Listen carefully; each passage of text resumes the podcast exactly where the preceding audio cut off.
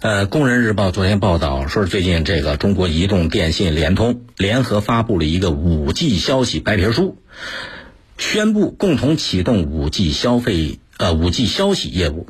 跟传统短消息相比呢，五 G 消息是多媒体的，能互动服务，不仅有文字、图片，还能发视频、发位置，还能够完成支付等等。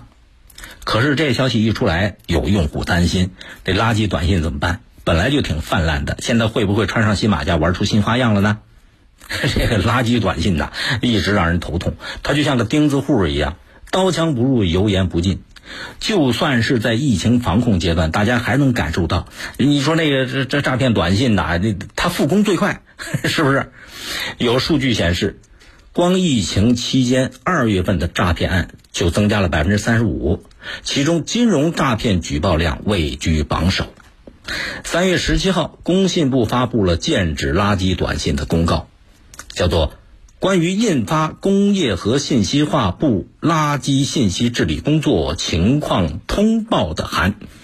这个文件呢，要求相关机构严格监管。可是公告发出的那个月，短信服务商集体被查的消息就传出来了。这个垃圾短信从哪儿来，又要到哪儿去？垃圾短信生产和流布，这个牵涉到哪些流程？拦截垃圾短信要怎么办？要分多少步？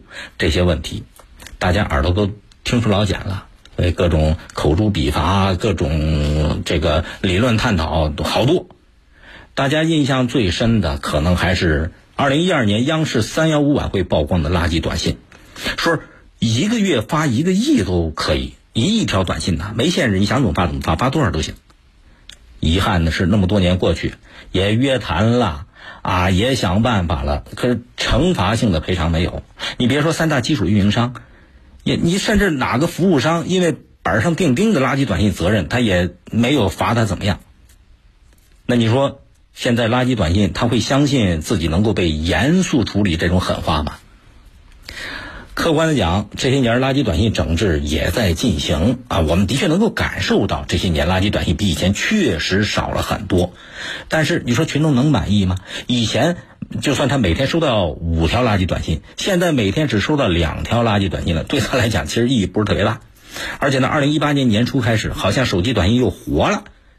工信部在二零一八年通信业统计公报和二零一九年前三季度通信业经济运行情况当中。都有解释，在服务登录和身份认证等应用服务普及带动下，移动短信业务的业务量和收入保持了同步增长。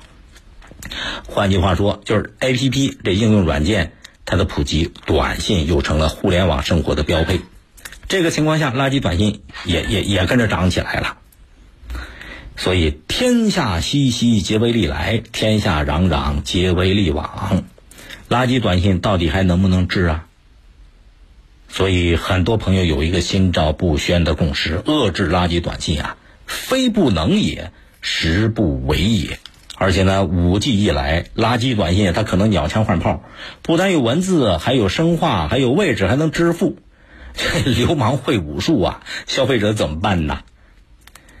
严肃运营商和服务商的法定权责，加大内容监管，落实侵权责任，这些工作得动真格的啦。这样的话，五 G 短信才能配得上我们美好的生活呀。更多内容，请您下载荔枝新闻七点零广播随身听，伴您一起倾听世界。也欢迎下载大蓝鲸进行点播和订阅。您还可以关注江苏新闻广播的官方微博、微信。如果想和我交流，也欢迎您搜索抖音“大林评论”来沟通。今天的节目就这样，再会。